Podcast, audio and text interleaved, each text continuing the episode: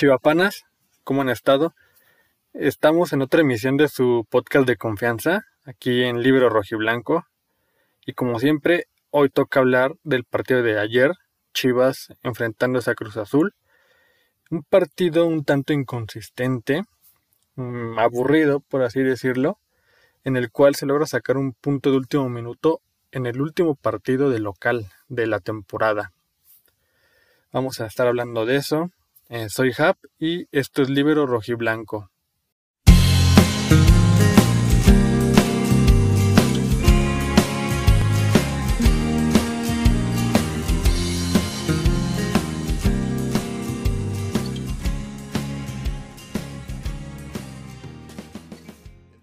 Bueno amigos, finalmente ayer se dio el partido contra el Cruz Azul, que es el actual campeón del fútbol mexicano.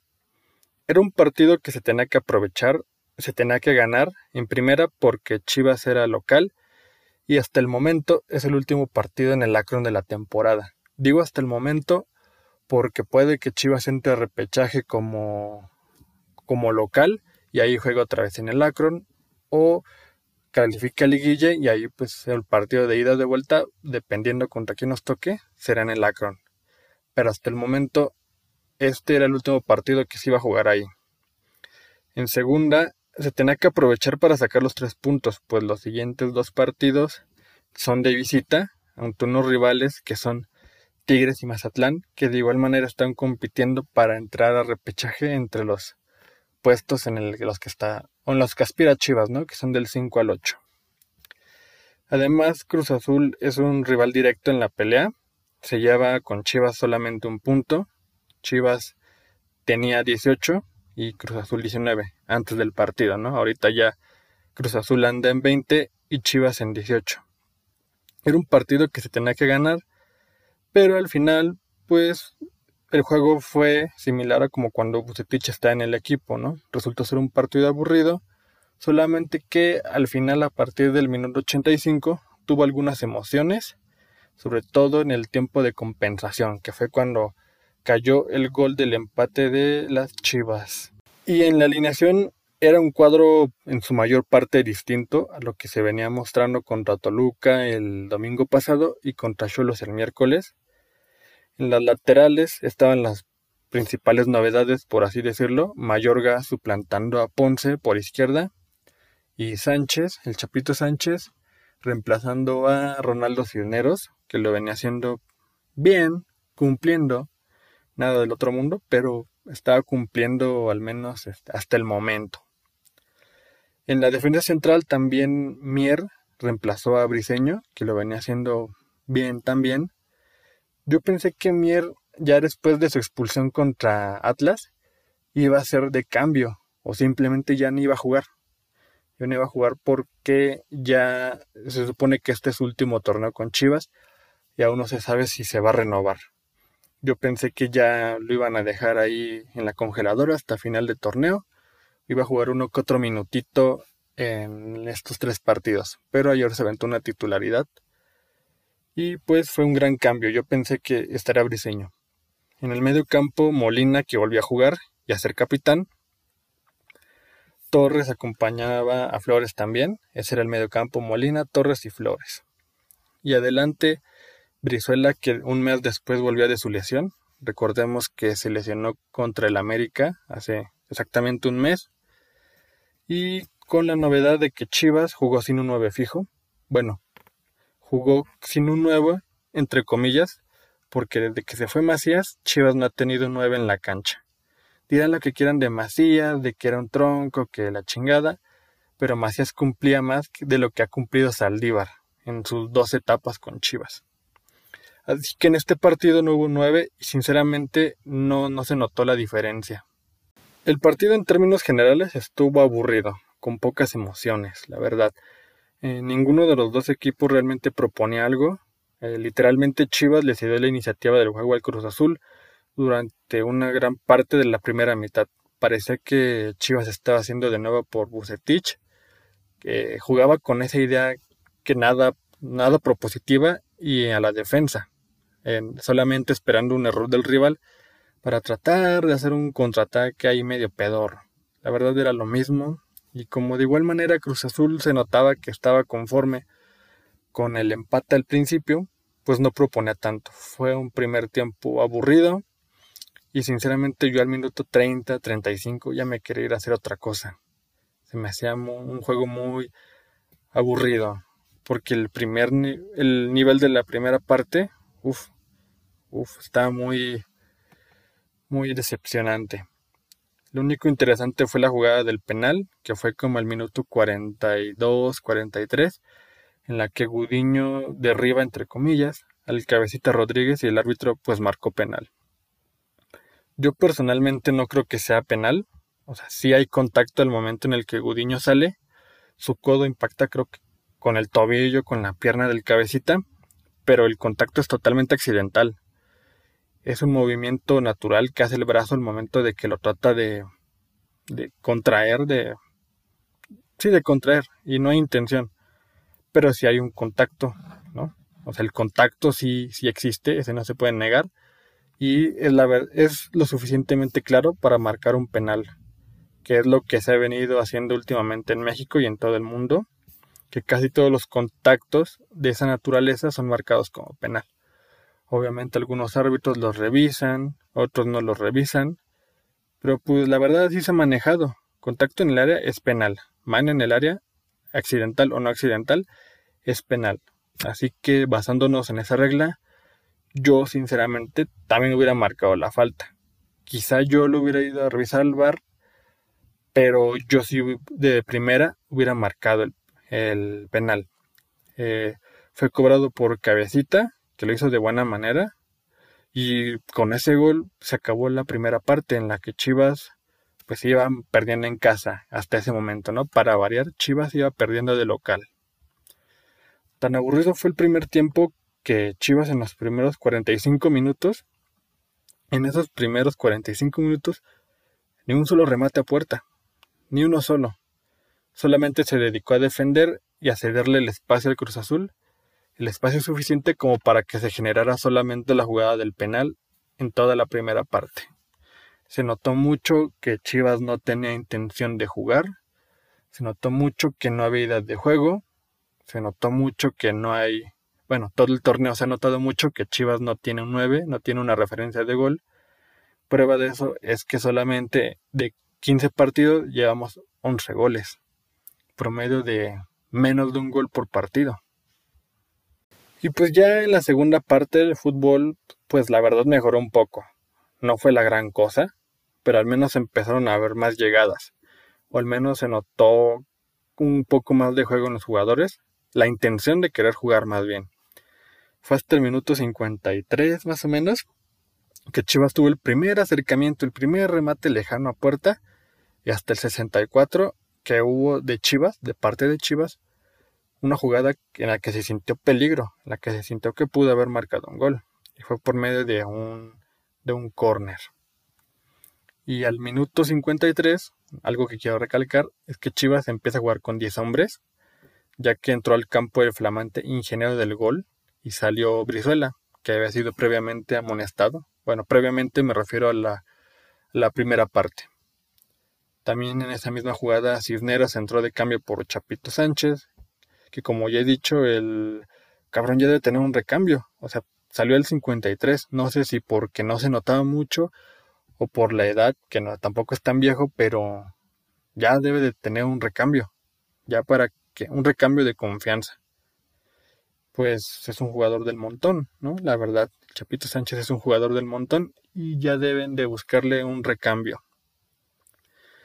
Pero pues está difícil porque tanto en Chivas como en selección nacional existe el mismo problema, no hay lateral derecho, no hay lateral mexicano derecho que cumpla, que sea cumplidor y que sea decente. Entonces Chivas por el momento adolece de esa posición y está difícil de encontrar a alguien.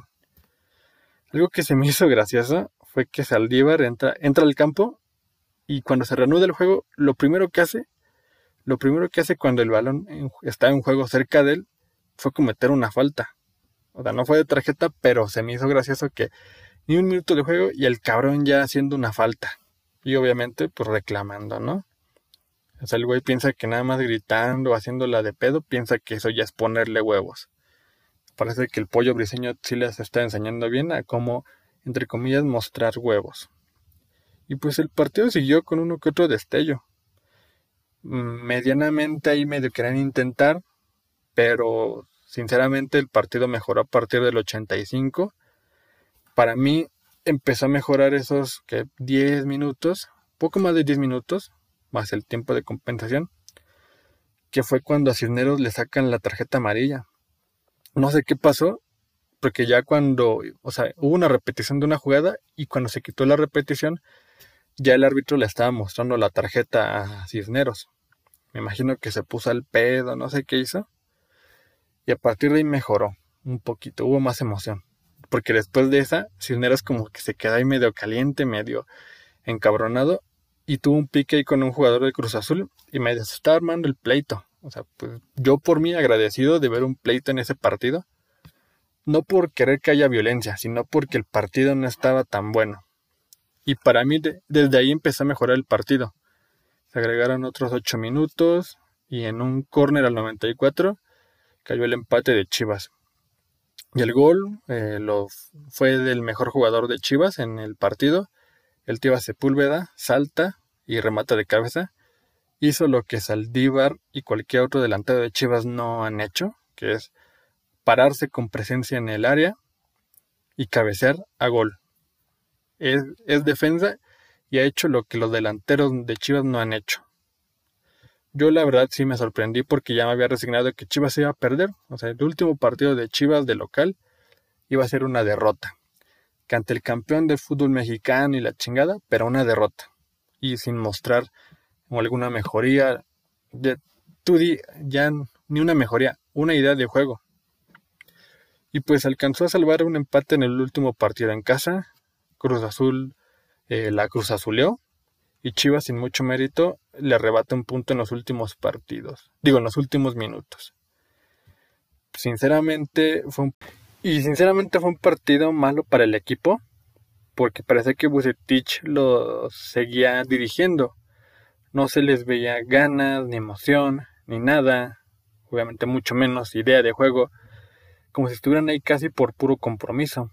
Todos tuvieron un desempeño flojo en general. Quizá los únicos rescatables son Tiva, que fue quien dio el gol del empate, y porque fuera, bueno, fuera del gol tuvo un partido bueno, pero creo que fue más porque Cruz Azul no exigió tanto en ataque. Se comportó a la altura porque Cruz Azul tampoco mostró tanto.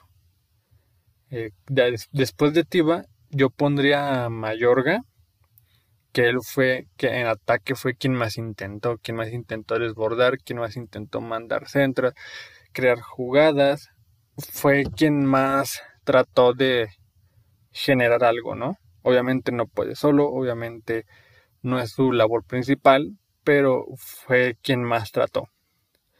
Y fuera de ahí, nadie más, nadie.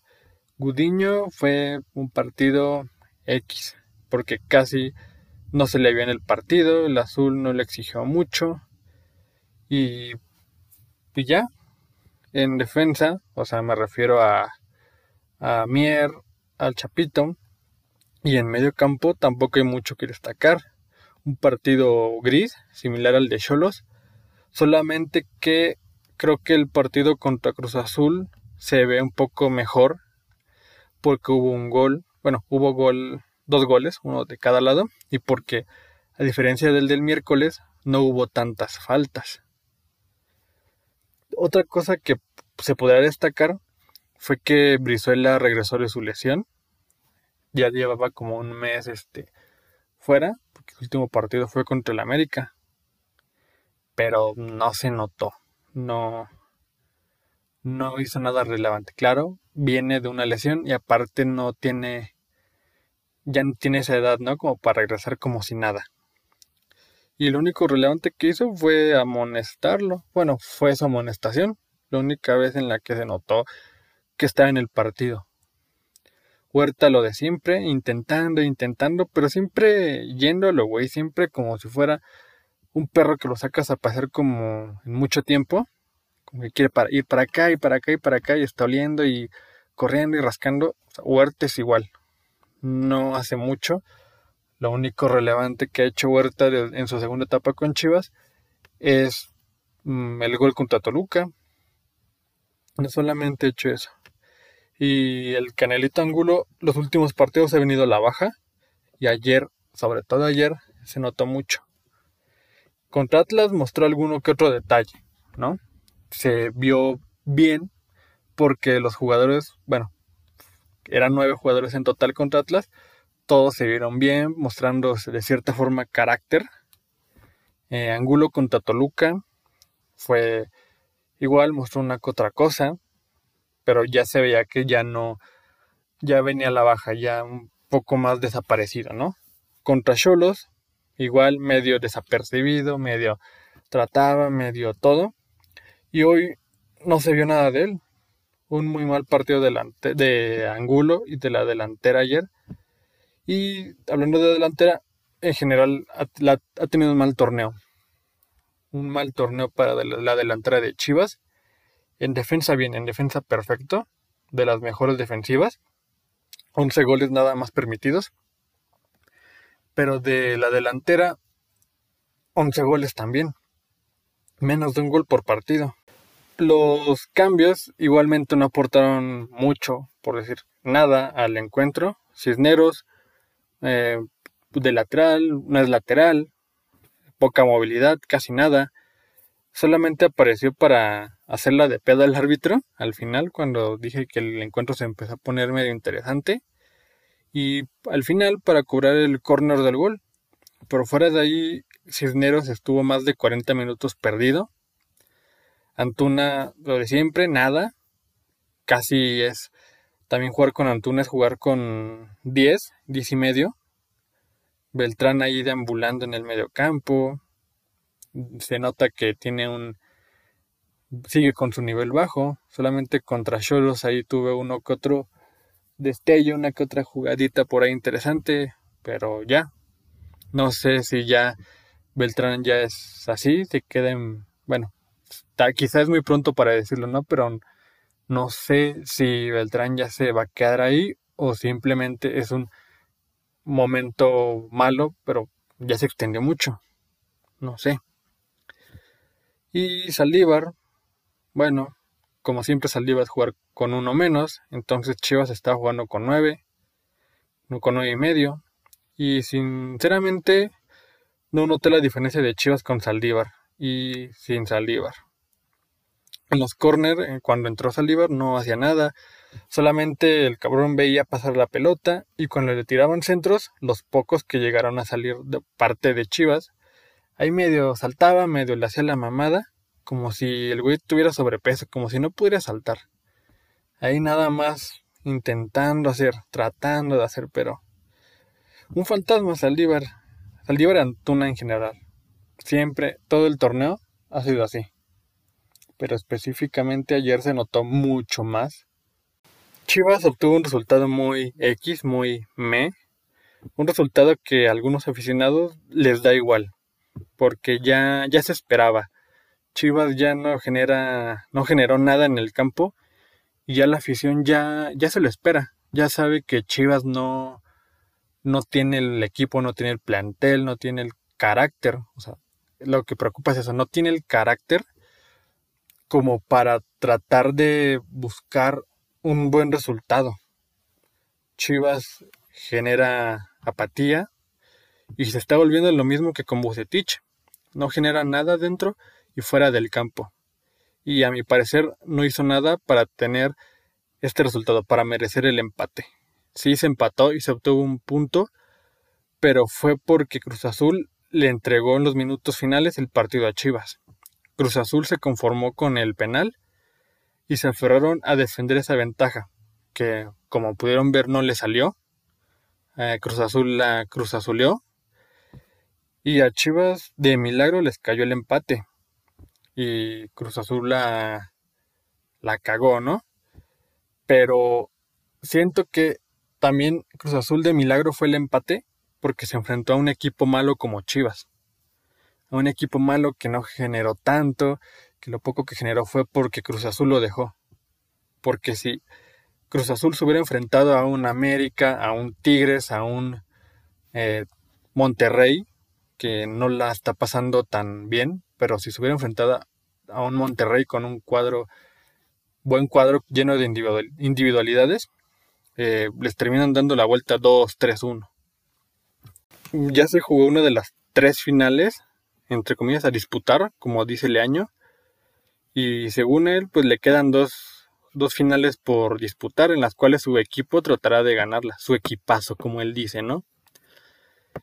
Eh, en general, el partido contra Cruz Azul fue un partido X, como ya dije, y de cierta forma el resultado también se puede catalogar como inesperado, porque ya se pasaba del tiempo regular, ya se pensaba en la derrota, ya el 93 ibas perdiendo 1-0 y de milagro consigues un punto.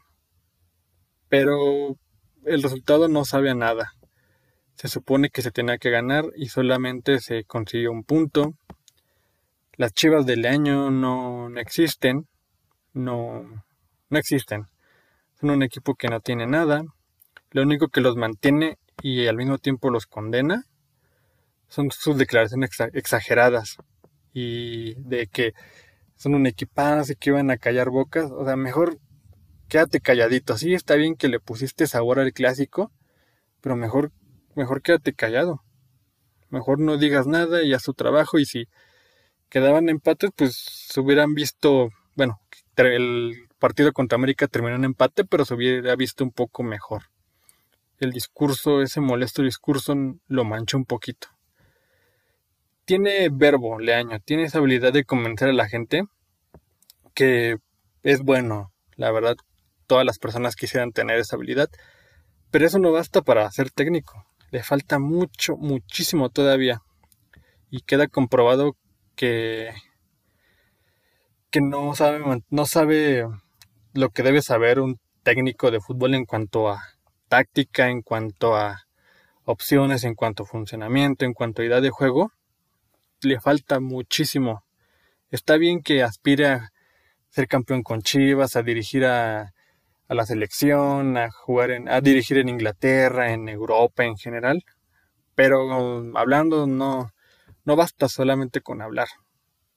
Se lo demostró ahorita en este mes que lleva con Chivas y será mejor que se regrese a fuerzas básicas. Ahorita el, ya que acabe estos dos partidos, porque ya no queda de otra, y que se regrese a fuerzas básicas para que quede la le quede la poca dignidad que le queda. La verdad. Aunque lo dudo mucho porque siento que como es muy cercano a Mauri Vergara, en una de esas a Mauri le ofrece el puesto de técnico en el primer equipo y la termina agarrando. Se va a terminar de condenar. Yo solamente espero que ya se acabe este torneo y que no que el año no se quede, que el año no se quede. Ahora esperar que qué pasa con Tigres y Mazatlán y que la directiva tan tibia que tiene Chivas evalúe el año para que le dé las gracias y para que siga tratando de tener un proyecto. Con este resultado Chivas bajó de la octava posición a la novena. Tienen 19 puntos y de hecho pueden bajar, ya que al momento de grabar esto, varios equipos, bueno, no varios, sino tres equipos como son Santos, Pachuca y San Luis, todavía no han jugado su partido de esta jornada. Además de que estos mismos tres, Santos, Pachuca y San Luis, tienen un partido pendiente. Chivas ha jugado 15 partidos y Santos, Pachuca y San Luis han jugado 13 nada más. Tienen casi los mismos puntos, pero tienen menos partidos. Mm, así que todavía se puede bajar en la tabla. Lo malo fue que el miércoles se pudo aspirar, si se ganaba obviamente, a estar en el quinto lugar, sexto lugar. Y ahorita cuatro días después puedes dormir en la posición 11 o 12, dependiendo de cómo queden estos tres equipos. Porque tu equipo no tuvo no tuvo carácter, no tuvo no tuvo la contundencia. Así en palabras más cortas.